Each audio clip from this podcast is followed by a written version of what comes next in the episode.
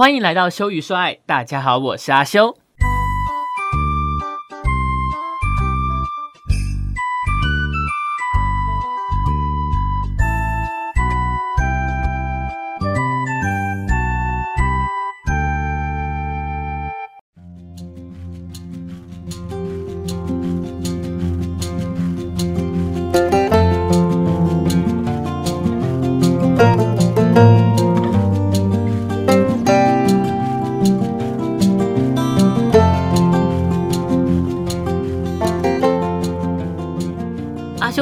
有养宠物，就是那个蚂蚁嘛。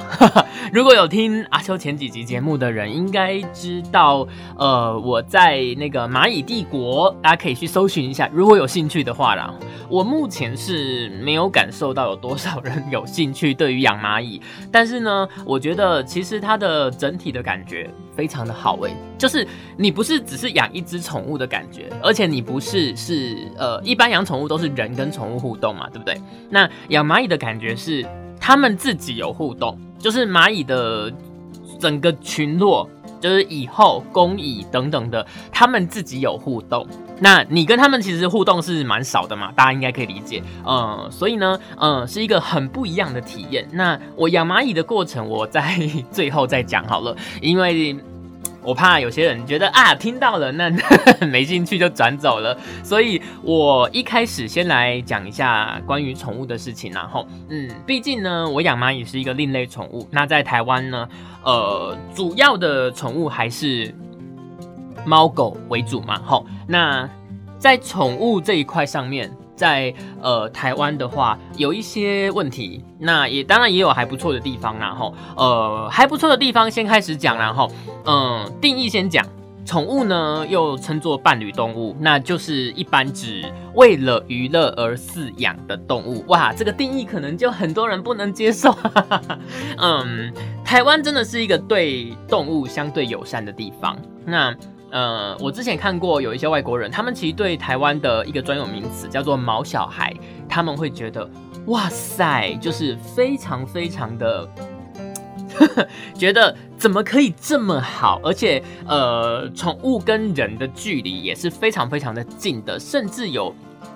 达到像家人的程度。不是说国外都没有这种状况，不，并不是，然后，但是说国外的话呢，就是说，嗯，好像很难把这件事情，就是把它拿到台面上来讲，因为你养了狗，你养了猫，你自己私下在你家跟它很好没关系，但是只要呢一带出这个到公共场合去，它就是。一只动物，它就是一只动物，所以呢，嗯，尤其是日本啦，吼，你你带出去，你真的很难，就是很难带出去，呃，你带出去就要什么吸行带啦，吼，或者是推车啦等等的，不然的话，你只要影响到人家，你是很有可能马上就要被罚钱的。那整个社会氛围也并不是那么喜欢，呃，接受有带宠物的客人。好，再来就是。呃，来讲一下我们台湾对于这个宠物的定义。法律上呢，呃，有两种财产，一种叫做不动产，一种叫做动产。不动产的话就是房子嘛，这种的不会动的嘛，你搬不走的。好，这种或土地，好，这种叫做不动产。那动产呢？动产的话，就可能你的现金啦，和你的呃钻石戒指啦、黄金项链啦、金牙齿 这一类东西，你可以拿来拿去的，它就会称之为动产。那宠物会不会动？宠物会动嘛？除非它死了，死了当然不算啦，死了就没有价值了嘛。那宠物，比如说我有一只狗，好，我有一只猫，它会动，所以在法律上呢，宠物算是动产，好，动产，好。动产的意思就是说，它在法律上算是物品哦，完蛋了，应该又有很多人不能接受。但是这件事情呢，其实是呃影响上的层面呐，哈，影响的层面可以解释成说，如果我把你的狗杀死了，或者是我把你的呃猫，然后不小心哦开骑车我撞到你的猫，好，你猫死掉了，或撞到你的狗，你狗死掉了，你要跟我索赔，基本上。就是毁损罪，好，所以他不能有精神赔偿这个东西，好，不会有精神赔偿这个东西哦。我把你的宠物弄死，或我我伤害你的宠物，嗯，你是不会有精神赔偿的，只会多一个叫做呃动物保护法的东西，好，动物保护法的东西来去呃规范，不只是饲主，还有就是如果你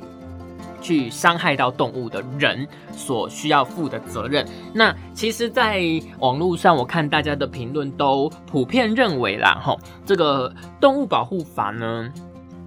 规定的还蛮。松的，就是他，大家都觉得说这个罚的太轻，其实大家根本不怕。就是如果真的有心做这件事的人，根本不会去 care 那个罚则啦。那基本上，当然啦，就是罚钱，然后如果是判到徒刑或拘役，也都是一年以下而已，所以是非常非常的少的啦。吼，那其实我会觉得说，会有这样的立法，其实是。还是卡在一个这种事情，真的，如果你把它上纲到要跟人一样，其实会有很大的问题的。比如说今天一只狗，那如果说呃，你你把它，比如说我杀了你的狗，好，那。你要跟我要求精神赔偿，其实是这这个就是一个问题喽。来，呃，精神赔偿要赔多少？其实好像没有一个定价，哦对。比如说这只狗，那它在市场上的价值，比如说三万块好了。虽然这样讲非常的现实，但是大家还是要认清，就是在法律上，他必须要把事情量化，量化不能用一个感觉来判刑嘛，对不对？或者判说呃罚多少钱这一类的。所以呢，他必须把一个东西量化。那感情这个东西，呃，如果说人对人的话，就已经很可怕了，对不对？因为常常很多人，大家应该知道吧，精神赔偿就是漫天开价、狮子大开口的一个很好的一个场域。之前我还听说有一个八卦说，可能有一些律师，他们很爱在精神赔偿这一块，就是可以展现出这个律师的实力，就是他能够，嗯，去。要求对方赔的越多，那其实就代表这个这个律师很厉害，这种感觉。那我我不确定这是不是真的啦，但是至少会有这样的传闻出来，就是证明说精神赔偿这一块是一个非常模糊的空间很大。那如果他把它上纲到连猫啊狗啊这种宠物都能适用的话，都能适用的话，那怎么怎么怎么就是会很严重嘛，对不对？可能会造成大家。为了要去，等于说有些人他为了要让怎么讲，让让让自己能够去用这种方式赚钱，那他可能他的狗我就不教，我就不管，反正我是养了狗，就是要造成你的不爽。然后你如果哪一天失控把我的狗啊杀了，或者是怎样怎样，像我爸小时候就有隔壁的狗，就是斜对面的狗，那就是他来呃对我们吠，我爸就不爽嘛，因为你都不管你家的狗，然后四处。跑，然后看到小朋友，小朋友其实会怕，会怕狗，他就拿石头丢他。结果之后，我爸就跟那一个狗的饲主大吵一架。对，所以其实很常发生这种事情呢。那你你说到底要怎么界定？毕竟宠物是没有办法对自己的行为负责的哦。好，那如果说我被狗咬了，那我那那这样子的话，如果说呃有精神赔偿的话，是不是你的狗如果来咬我，我也可以要求精神赔偿，或者是呃？更更多的法则，因为毕竟这个权利跟义务必须是要是一体两面的嘛，不能说我我能精神赔偿，但是我却不没有任何相对应，比如说事主应该负责，因为我的概念是把它当成类似未成年子女的概念啊，我我觉得这样会比较适合，就是说如果你今天呃狗狗如果受到伤害，你可以要求精神赔偿的话，那事主是不是得要？付出更大的代价，就是如果这只狗乱咬人，那你的饲主不只要负全责，你还有一个什么教导的责任什么的，那整个相对的呃这个罚则就要提高。比如说，呃狗狗咬了人，那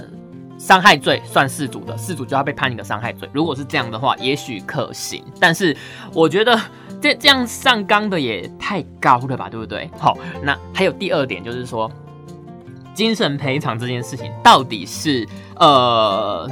法律上要怎么认定你有精神的损失？好，那如果说是以四主本身来做认定的话，我伤害你的宠物，那你跟你的宠物感情非常的好，结果你的宠物被害死了，所以我觉得，我觉得我伤心欲绝，我精神受到伤害，我忧郁症，我每天都啊好想我的狗，好想我的猫，好。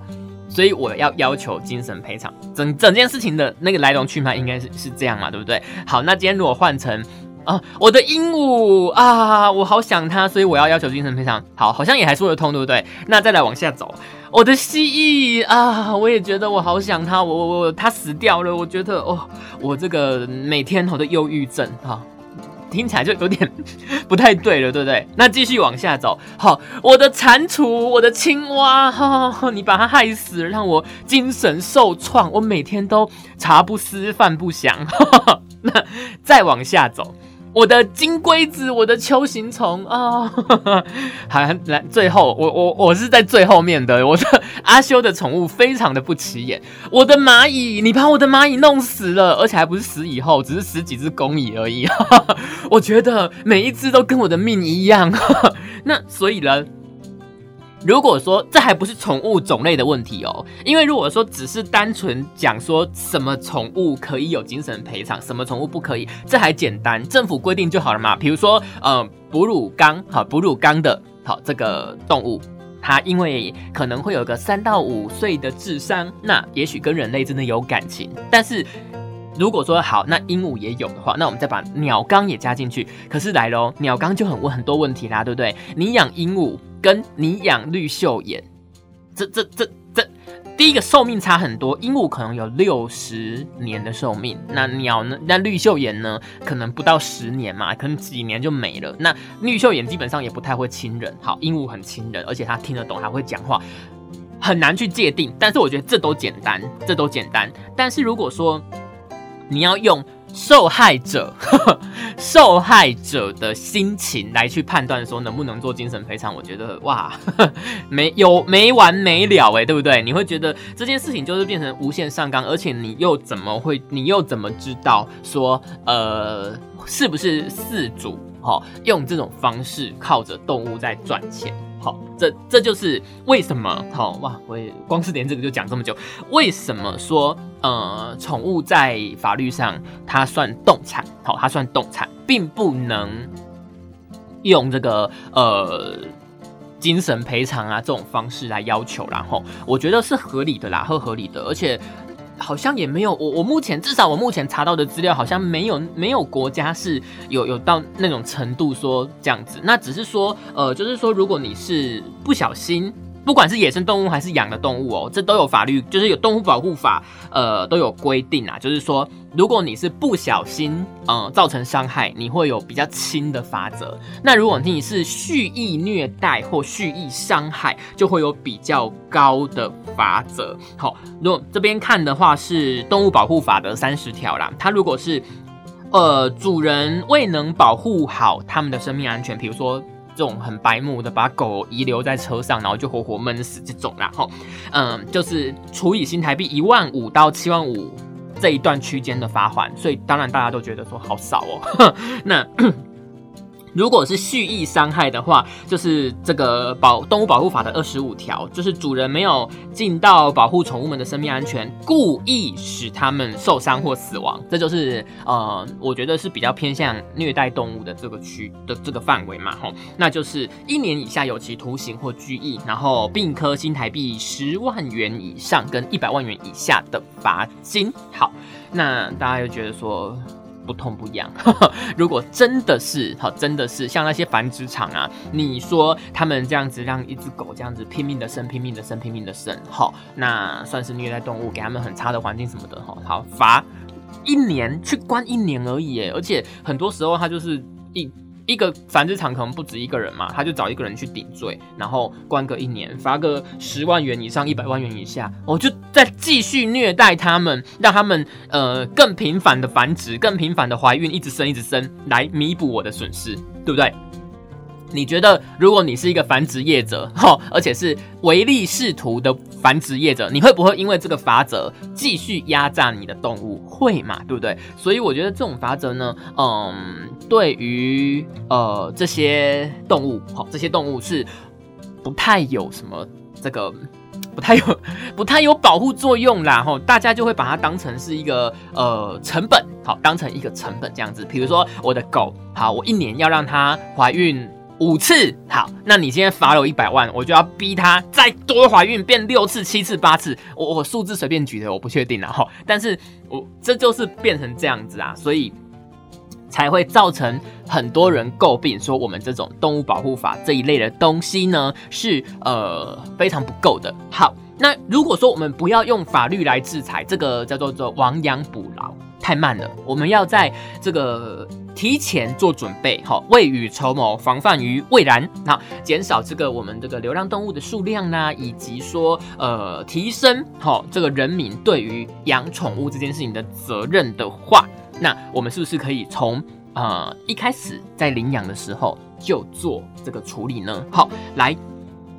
我在网络上找到一则报道，他是说行政院的农委会，他其实在二零一五年的五月十三号，是好久以前哦，五年前哦，他在国发会的公共政策平台这个网络参与平台上面就已经提出规划宠物相关税收专款专用，解决流浪犬管理经费不足问题的议程。这是什么？就是说，呃，你如果养宠物，你要缴税，好，你要缴税。那解那这些税呢，我们就是专款专用。我不会说我拿了这些养宠物的人的税来呃做别的事情，我们就是专款专用来解决流浪犬管理经费不足的问题。好，那结果呢，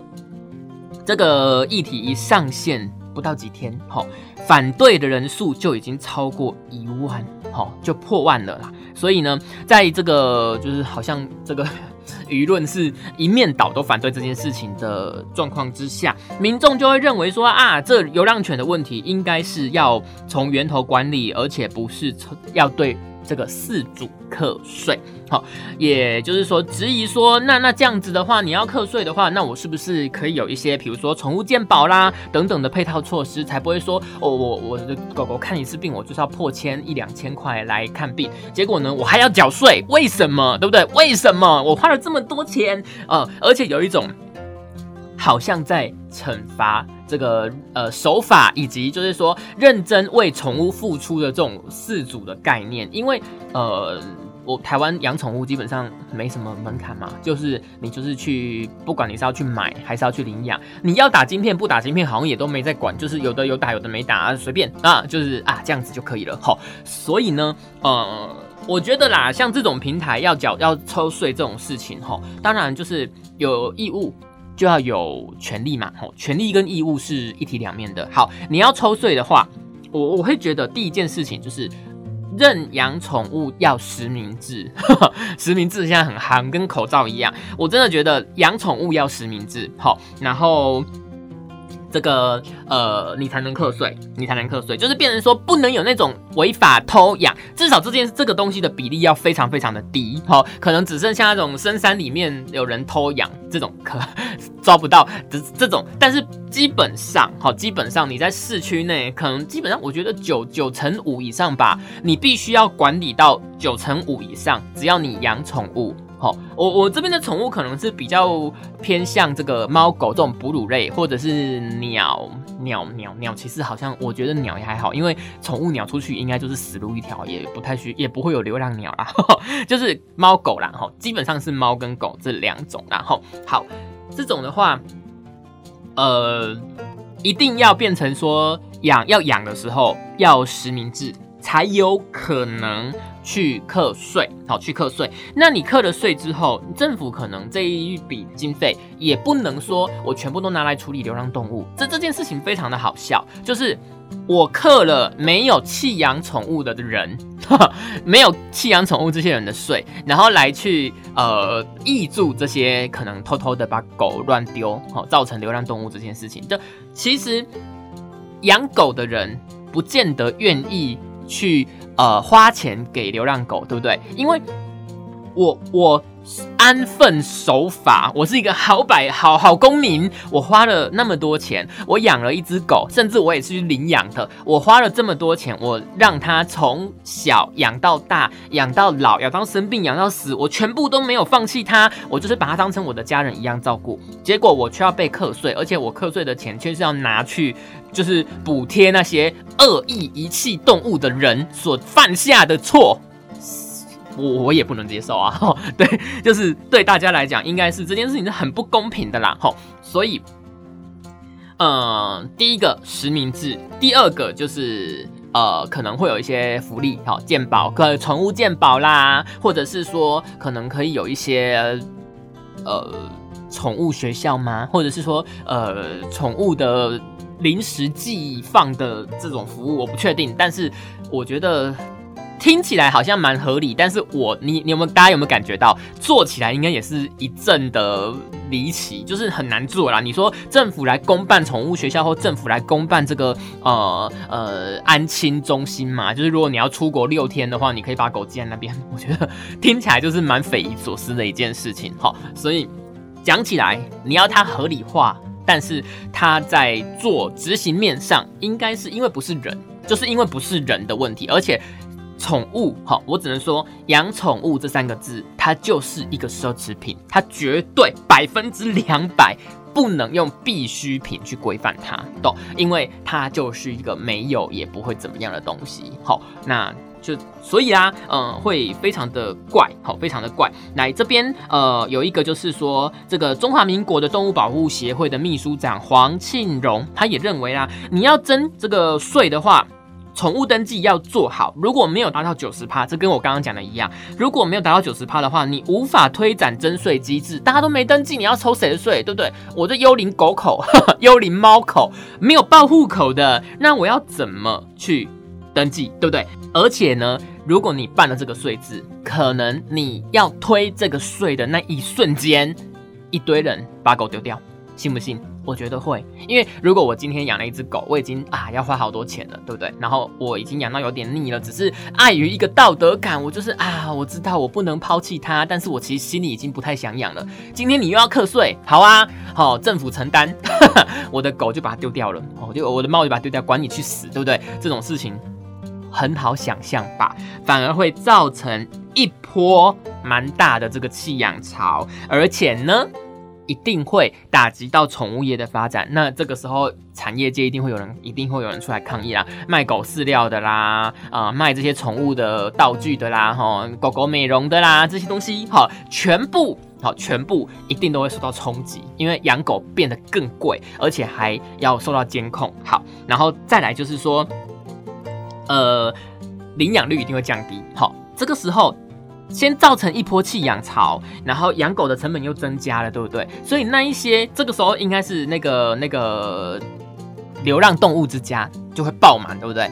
有没有人要领养？有啦，不会到完全没有啦，但是一定是非常非常非常非常非常的少，因为你推税制嘛，好，所以这个税制的东西，我觉得嗯，可能要。好好的想一下吧，对不对？好好的想一下吧，才不会说呃一口气推，好一口气推，然后变成大家都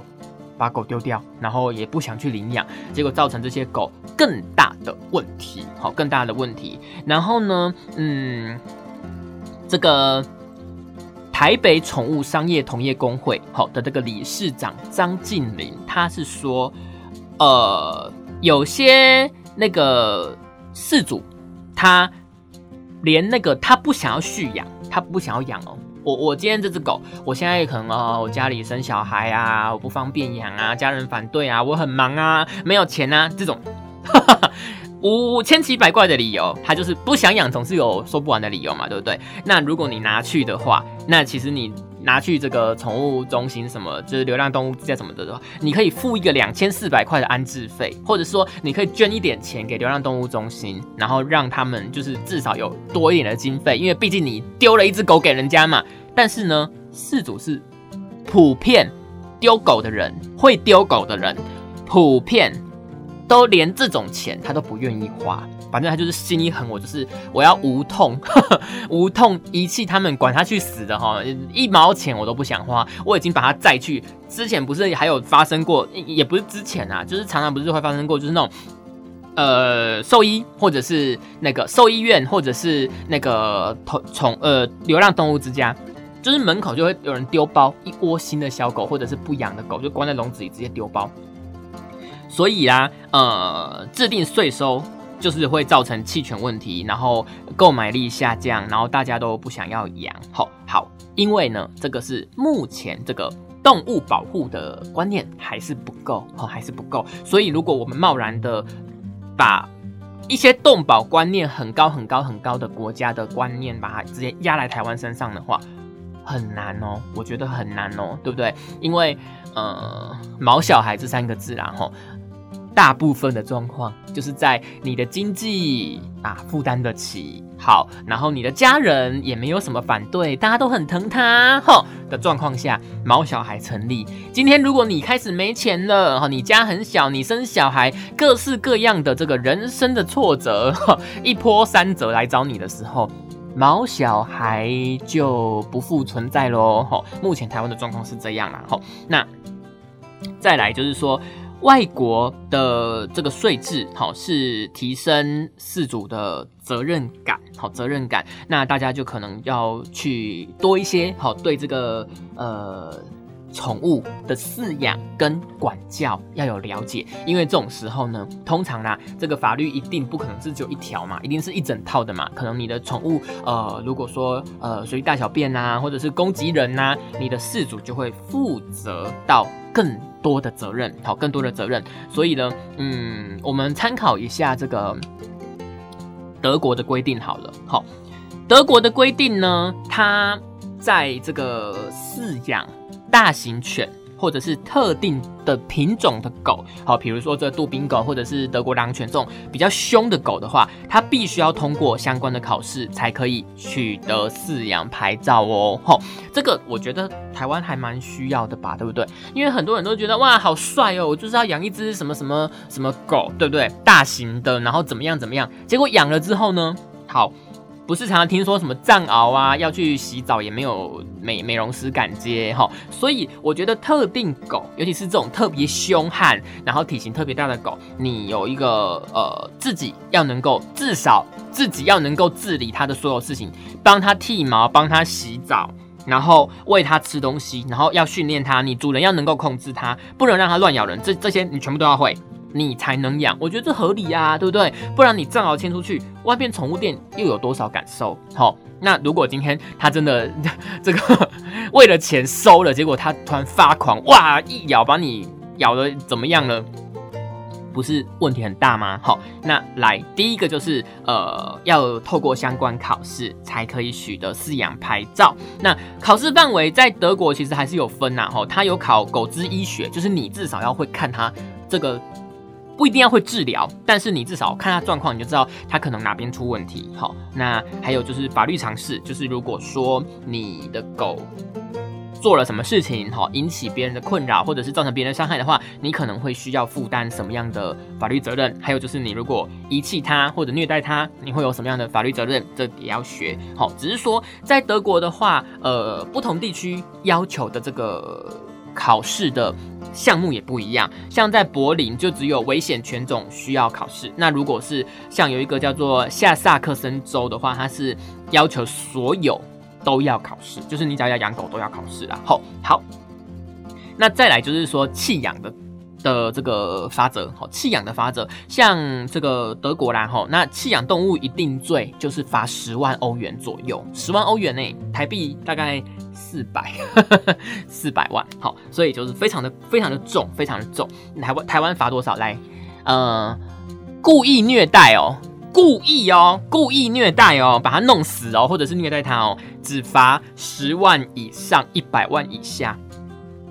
差太多了吧？对不对？他们是直接罚四百耶，好，四百耶。那严重虐待犬只就要呃入狱两年，好，入狱两年。然后警方。警察，警察，再说警察哦，台湾好像不行吧？警察，台湾的警察没有，也不是说不行，就是没有那么直接的权利，而且好像也就是，嗯，我我也不会讲，就是好像不不是很能够非常直接的去管辖这件事情。你在虐待狗，你在虐待动物，好像大家也都是啊睁一只眼闭一只眼啊的，只有一些就是真的是呃很很热衷这个动物保育的团体在做这件事，对不对？好，嗯。德国的警察是有被赋予这个权利，就是说他有直接监督、纠察、取缔虐待动物的权责、权利跟责任都有，所以他一定得抓。好，你如果不抓，你就可以说警察吃案、警察包庇，哈，这样子。所以呢，如果民众发现动物有受到不合理的对待的时候，可以向警察举报，然后直接告，哈，直接告他。好，所以这样子的话，就会造成说我们大家要养宠物的人是可以比较有一个。规范的，好规范的。毕竟养宠物本来就它是一条命哎，对不对？很多人都觉得说啊，我会爱它什么什么的，但是要要这一些规定的时候，通通不要，好，通通不要。我我只我只要我的心里爱它就好了。你说这些什么要上课、要考试、有有有处罚，我都不要，因为我心里爱它，这样就够了。其实这样子的话，在一个嗯法治的社会上是会造成蛮多困扰，而且有非常非常多的模糊空间啦。好，还有一点在德国非常好的，我觉得非常适合台湾人可以马上移花接木过来使用的，就是说课税可以课，好课税可以课。但是怎么克呢？不要全面克，我觉得不要全面克。为什么？因为全面克前面讲过嘛，就是这个这个民情啊，还有这个呃，可能会造成大家养狗的意愿降低。那怎么克很好？我觉得第一个就是你要养狗，好，你要养狗，首先你要有一只狗嘛，好，或你要养猫，你要有一只猫嘛，对不对？好，如果你是领养的话，我就不克你的税。如果你是买狗，好。跟繁殖场、跟宠物店买狗、买猫、买任何宠物的话，呃，我就要课税。好，因为你是用买的，好，你是用买的，你不是领养。我觉得这还是比较局限在狗跟猫啦，因为其他的东西好像不太会有这个呃流浪，然后造成这个很很大困难嘛。你看现在流浪动物之家基本上就是收猫跟狗为最大宗嘛，所以我们的法律现在我们讨论范围缩小到猫跟狗好了，然后就是如果你今天是。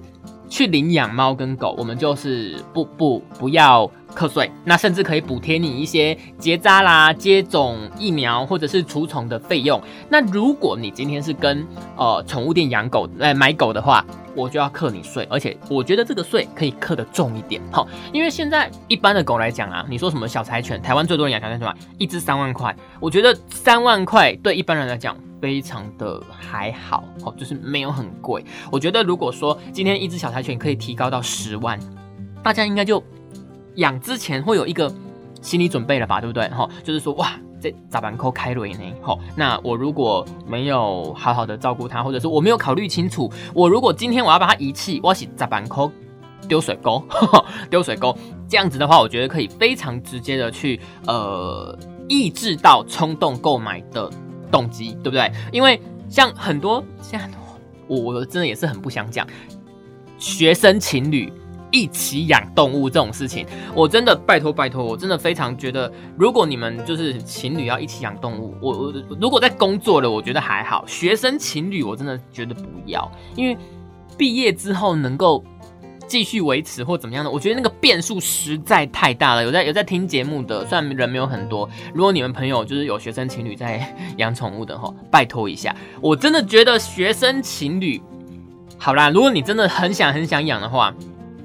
要讲好。如果今天出状况了，这一只狗或这只猫到底要归谁？因为这问题很大。有些人就啊，两个都不想要哈，因为看到它，我就想到那个无缘的 不诶那阿娜达，嗨呀，我的前前男友、前女友，我都觉得好难过，哦所以我就会把那个仇恨、悲伤的心情投射在那只动物上。都有够衰的耶，对不对？所以呃，我我真的觉得，好，我真的觉得，呃，情侣养动物真的不是一个好的选择，请大家三思，请大家三思，要养那就不要抛弃它了，哈。那税制的问题，我是真的觉得非常的适合参考德国这一点，就是说你领养的话不用那么多钱，但是你呃，如果说是要嗯。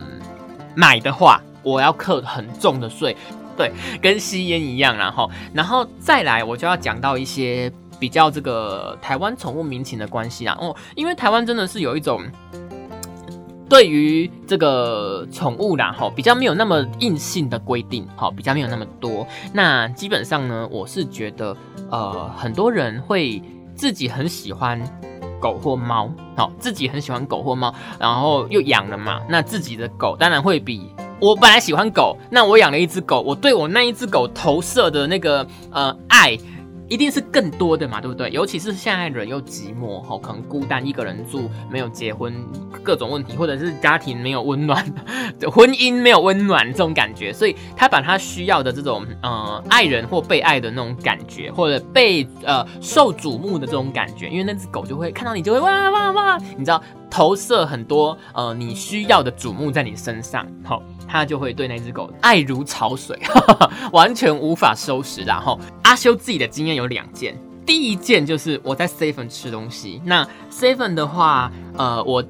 去那间 seven 是那种窗边一排那种吧台式的座位，就是一排桌子，然后很多板凳，对不对？好。我的隔壁隔壁隔壁没有离很近，大概隔了两三张桌两三张椅子的隔壁有一个大妈，大妈就是大概四五十岁的女生，她就牵了一只小柴犬。好哦，进来 seven 我已经有一点抖一下，我想说 seven 这么多吃的，而且像呃茶叶蛋啊，或者是这个关东煮这种东西，其实大部分都是裸露在外的嘛，那个锅子啊或那个炉子都是裸露在外的。如果你的狗闻到香味什么的，一跳或者或之类的。其实我觉得问题很大哎，对不对？就是我觉得蛮不卫生的啦，或者是他直接两只脚就跨上那个台子上，这就已经很不卫生了。所以我是觉得你要带狗，seven 就买买出去吃吧。我觉得，然后再来，他不止这样哦，他买了食物之后，呃，在 seven 里面吃，他把他的小柴犬放在。板凳上面就是凳子，就是那个吧台的座位的那个椅子上面，他坐一张，然后他的狗也坐一张，我就觉得，呃，我只能认真的说，你很爱狗，我可以接受，但是你不能勉强不是很爱狗的人也要跟着你一起接受，好，而且每个人爱狗的程度不一样，好，像我的话，我是完全不能接受动物上我的床。就算是我妹养的猫也不行，因为它像像它有时候带猫回去，然后晚上他们都睡觉了，我最晚睡，那只猫就会寂寞，想要人陪，就会跑来找我。你可以在我房间里拉拉舌，在我的桌子椅子上我都可以接受，但是你不可以上我的床，这是我的底线。那你知道狗其实它如果是坐姿的话，它的下体跟屁股会直接接触到那个人坐的椅子的板的表的的那个那个面，所以我觉得呃。就是很不能接受，然后这是第一个案例，这是第一个案例，所以我觉得，呃，像 seven 啊这种地方，你去的话，拜托你的狗，我我我最多最多可以接受，就是牵个绳子，然后让它坐地上，这是极限。但是有些人会觉得说，你把那只狗带进来，除非是导盲犬，这个例外，嗯，你把那只狗带进去有卖食物的地方都是不对的，就是我也我也觉得。不应该这样啊！只是说我这个人没有那么、那么、那么、那么敏感，就是说一点点都不行，我是可以接受。但是你把它放到人的椅子上，我就觉得不太卫生了。对，因为你不能觉得你的狗很干净，然后你就你就会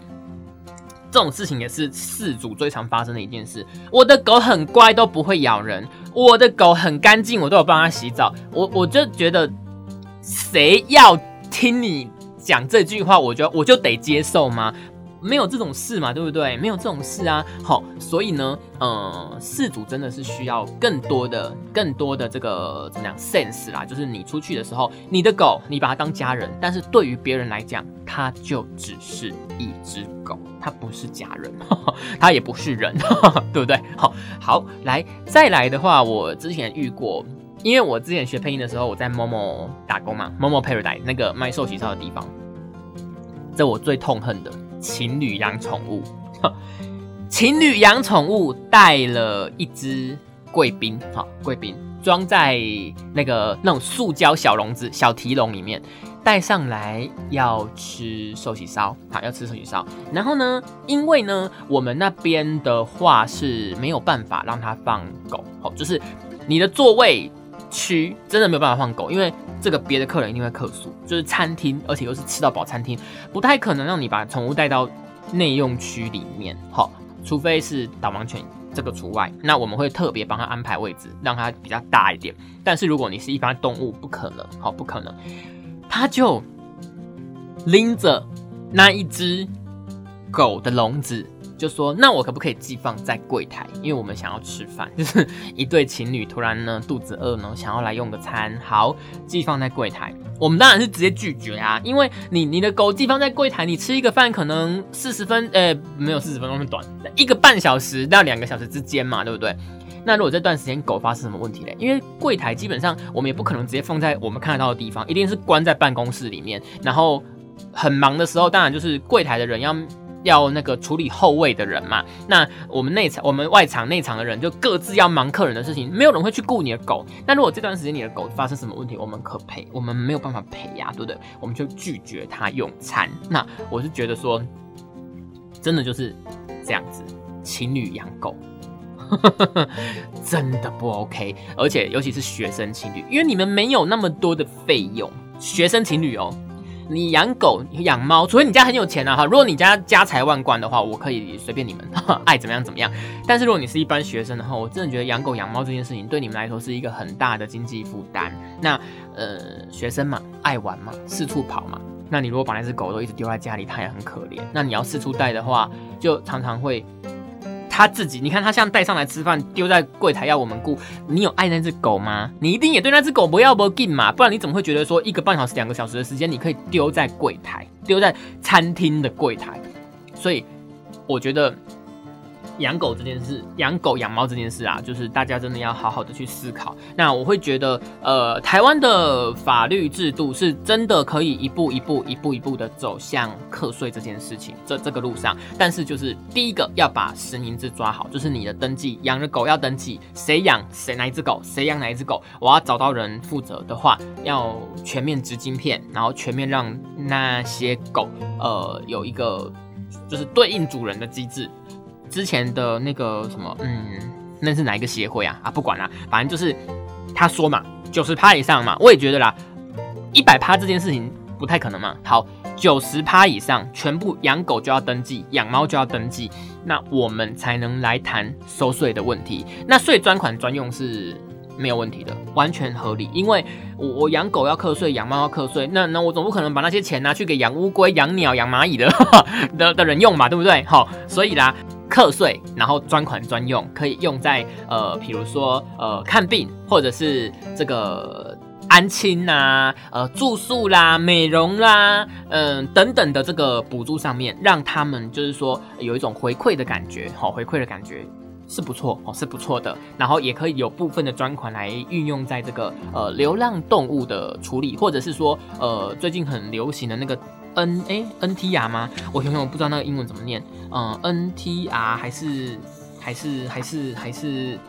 反正就是抓来，就是流浪动物抓来结扎再放回去，这种这种这种这种制度，我觉得也很适合，好，才不会说这个流浪动物一直乱生，一直乱生，就是流浪狗、流浪猫一直乱生，然后自己又不会照顾，然后就造成很多问题。好，最后讲一个我自己非常私心的东西，就是流浪狗的话。一定会有很多爱妈爱爸去喂狗，好，来喂狗的话，我真的觉得啦，我真的觉得啦，这件事情，我我顶多就是觉得说，你喂你要当着面看他把那些饲料吃完，吃完你要收干净再走。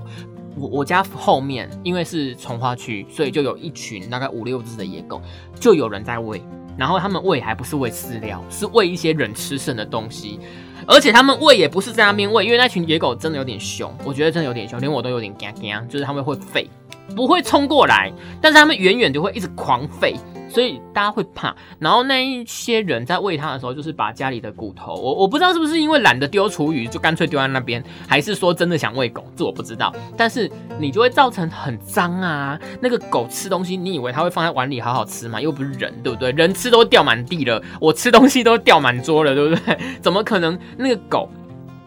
吃的乱七八糟，然后就开始会有臭味？会有蟑螂，会有苍蝇，就是很脏。然后再来就是那些狗会在那边徘徊，因为它知道那里有的吃。好，这一样啊吼。你爱狗，但是请你不要把这件事情就是变成说大家好像都一定要跟你一样很爱狗、很爱猫。如果我们反对，我们就是没有爱心。我觉得这是非常不公平，而且非常不合理的事情。而且再说一句，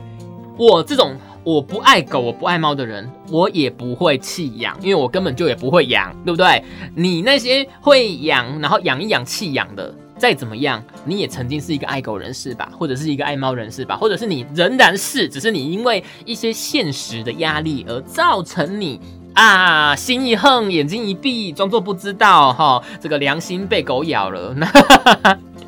被你养那只狗咬了，就把它丢了，哈，呃，就大概是这个概念哈，所以呃。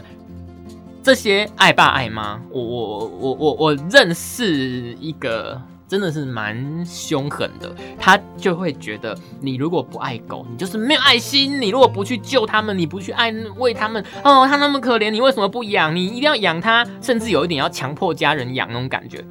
这不对，这非常的不对，而且你只会让我们这种一般人民没有爱狗爱成那样的人更讨厌狗，所以你会对。这一些流浪狗，或者是对养狗这件事情造成非常多负面的形象。好，好，所以呢，呃，最基本的就是这个野外的动物抓来结扎再野放，这个 NT 啊还是什么，我忘记了。这这个这个东西一定要用那个，如果说要税收的话啦，好，一定要用这个补助金去做。然后税收可以从那个。购买动物这件事情来去课税，先开始执行，然后之后再慢慢拓展到我们全面去登记饲主，就是资金片，然后九十趴以上能够登记宠物跟饲主的关系。那这样子的话，我觉得对呃台湾这个宠物的市场会比较更好，然后会更好。那再来就是嗯要来讲一下。额外的，好，额外的这个宠物，额外的宠物就是其他的啦，好像最近呢，嗯，台湾有很多这个另类宠物，蜥蜴啊、蛇啊，吼，大家应该听到乌龟，大家都知道嘛，吼，好，阿修养什么宠物？阿修养蚂蚁，吼，最后这一段呢是比较没有那么机机车的啦，吼，就是没有在抱怨的啦，我我因为我在。这个 YouTube 上面看了一个叫做“台湾已哭”的频道，看了很久一阵子了。那我就觉得哇，真的很酷诶，就是养蚂蚁。那养蚂蚁其实它的巢基本上是用一些呃类似水泥或者是石膏这一类材质去做，它就做好一个洞穴。它通常会分两区，一区是它的巢里面，一区是它的巢外面，然后会用软管。去做连接，我会把我的蚁巢，我找一个角度拍好看一点的蚁巢的照片。但是因为我才养差不多一个月而已，所以我的群落还蛮小的，大概只有十几只公蚁跟一只蚁后而已。吼，那嗯，我养的是高雄巨山蚁，它很大只，它的蚁后大概有两公分至三公分，然后公蚁。零点五到一公分，就真的是跟你想的蚂蚁不一样了。很多人都会说啊，我家也有很多蚂蚁，干嘛养蚂蚁？其实我们养的像呃最普通的品种就是高雄巨山蚁，或者是像这种台北巨山蚁啊、臭巨山蚁这一类的这种大蚂蚁，它是大蚂蚁哦，吼，所以比较好观察。你可以看到它的身体构造，就是脚啊、手啊、身体啊，然后它吃饱之后，它的肚子整个会胀起来，变成有点半透明。这这个是很好玩的，而且我在最前面有讲过的。养蚂蚁什么概念？就是说，呃，一般养动物都是我跟它互动。那如果你是养像，比如说蜥蜴啦，或者是昆虫，那个不是蚂蚁啦，蚂蚁是昆虫，就是什么秋行虫啊、独角仙这一类的东西，其实基本上没有什么互动性，顶多就是你把它抓起来而已，它也不会认得你或什么的。来养蚂蚁的话呢，虽然你跟它没有什么互动，但是你可以看它们之间的互动。所以我觉得养蚂蚁给我的感觉就是说，更贴近就是一个。自然的状态，你可以看到它在自然的环境中会做的事哦，比如说他们会呃都不动，好，你一开始养蚂蚁就觉得，哎，奇怪，我的蚂蚁怎么都不动，是不是死掉了？这种状况就没有，你去查才知道，原来蚂蚁大部分的时间，它只要能不动，它就不动。它要动的原因，只是因为它有事得做，它可能要觅食，它可能要呃呃守卫自己的家，或者是它可能要照顾它的幼虫跟卵这一类的东西。好，那它才会动。再来就是说，哎，我的蚂蚁怎么好像，比如说十只蚂蚁都就一两只在巢外，这也没错，因为他们不可能把所有的工蚁都派出去，这样子巢里面如果发生什么事，或者是以后要人家喂啊，要人家照顾，那卵跟幼虫要人家照顾这种的就没有了嘛。所以一窝蚂蚁大概只有可能不到三分之一会在外面，那其他的都会窝在巢里面做休息或者做巢里面的工作这样子。然后，那这一点呢，这些事情在观察这个养蚂蚁的过程中，我就觉得非常非常的酷，哈，非常非常的酷，然后再来就是我们的蚁巢，蚁巢是有非常多的选择，有的很贵，然后你也可以定制。那我是买一个比较基础款的，可是也很漂亮。我是买那个蚂蚁帝国的埃及的产品，就是它的蚁巢跟外面的喂食区，就是埃及的那个坟墓里面那种迷宫的感觉。然后外面就是有一个人面狮身像，然后还有一个像金字塔的斜坡，然后中间连一个连通管让他们走过去。好，照片我会放在 IG 啊，大家可以去看。我的 IG 是 F I X W U，大家都可以去看这个养蚂蚁的这件事情。虽然目前我真的是跟很多人讲，他们都不太能够理解养蚂蚁这件事情，可是我真的觉得很好玩，就是你可以看到他们之间宠物跟宠物之间一个在很自然的状况下的呃互动，真的蛮酷的，真的蛮酷的。那如果大家有喜欢蚂蚁的话，有喜欢养蚂蚁的话，也可以跟我讲，我们交流交流交流交流，就是。蛮蛮有趣的啦，我觉得不输呃，我我觉得不输昆虫，就是你养所有的昆虫，那嗯，养蚂蚁的互动性反而是高的，只是说那个互动性不是我们跟蚂蚁，而是蚂蚁之间互相互相的互动性真的很酷，而且它会一直生。像我一开始买的时候是九只公蚁，然后有一些卵跟幼虫。之后你就发现，哎哎，孵化了呢，多了两只，多了三只公蚁。之后你就发现，哎，奇怪，它怎么搬了一坨，好像头皮屑这样一块白白的。你仔细仔细给它看，它不是一块，它是好多好多卵聚在一起，所以大概有七八颗卵这样聚在一起变成一坨，然后工蚁就会搬来搬去，搬来搬去。然后你给它加水的话，它会依照湿度去呃找它想住的地方，真的非常的厉害，就是。它就是很像一个人的社会的缩小版，每一只蚂蚁有各自的功能哈，不是说以后发号施令教工蚁去做这个做那个，不是哦，是每一只蚂蚁和自己的工作，以后的工作是什么？就是生小孩，然后工蚁的工作，有的呢负责照顾卵跟幼虫，有的呢呃负责找食物，有的呢负责守门口，哈，有的呢负责照顾以后喂以后，他们是各自分工，并不是谁。比谁大没有这种概念，他们就是一个我全然性的哈，各自就是会找到自己要做的事情。我觉得真的非常的有趣，好，非常的有趣。大家如果有想要养蚂蚁，或者是说想要看看这个养蚂蚁的的的那个感觉是什么的话，大家可以上网去，不管是脸书还是直接网站上搜寻，搜寻蚂蚁帝国。嗯，目前应该是我看到最。做的最大、做的最好的一个呃蚂蚁专卖店，而且他们在之前也有在星光三月 A 十一的楼上去做蚂蚁的展览过，真的是非常的厉害。而且他们那种呃定做的蚁巢，在家里根本就是艺术品，就是一个摆设。像我是埃及风嘛，有的人是什么日本的那种神社的感觉啦，或者是这个呃什么讲？各种啊，不同的什么古迹啦，吼，或者是这个呃海浪啦，各种不同的造型，然后有岩石啦，吼，沙漠啦，各种不同的造型来让这个你的蚂蚁住。当然他们没有感觉，这个就是否人类的部分啦，吼。所以其实呢，嗯，我最近养蚂蚁养了一个月的心得，我觉得。互动性蛮高的诶，就是你如果把自己想象成我也是一只蚂蚁，你就可以感觉到它们之间互相这种呃协助啦，哈，维持一个群落的这种感觉，真的非常的棒，而且很省钱。我整组器具包括蚁巢加蚂蚁什么买起来一千八，而且它里面附的那一罐饲料，它是跟我说可以吃超过一年，真的很省钱呐，哈，所以。大家如果有兴趣的话，可以去搜寻一下蚂蚁帝国。那它的店位置比较偏远，在那个我觉得应该是在桃园的龟山，很靠近林口的地方，蛮靠近林口体育大学站的。大家如果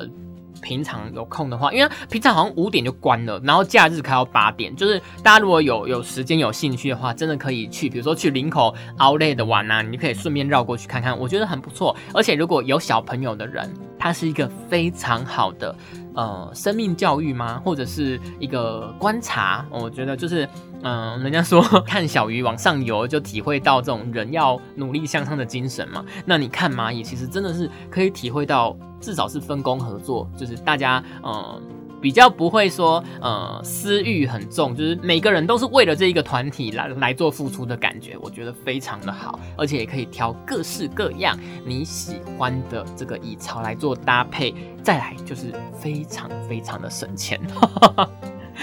推荐一下啦哈，这不是叶配哦，因为我也没有那么红，跟没有人在听我节目，所以也不会有叶配哈。只是说我最近的兴趣真的是这个，所以呢，大家如果有兴趣的话，就去蚂蚁帝国看看喽。那嗯，我今天的节目就到这边，那我们下次节目再见喽。如果喜欢我的节目的话，也欢迎帮我留个五星评价，然后订阅、分享，或者是上我的 IG F I X W U 留言给我，通通可以。那我们就下次再见喽，我是阿修，大家拜拜喽。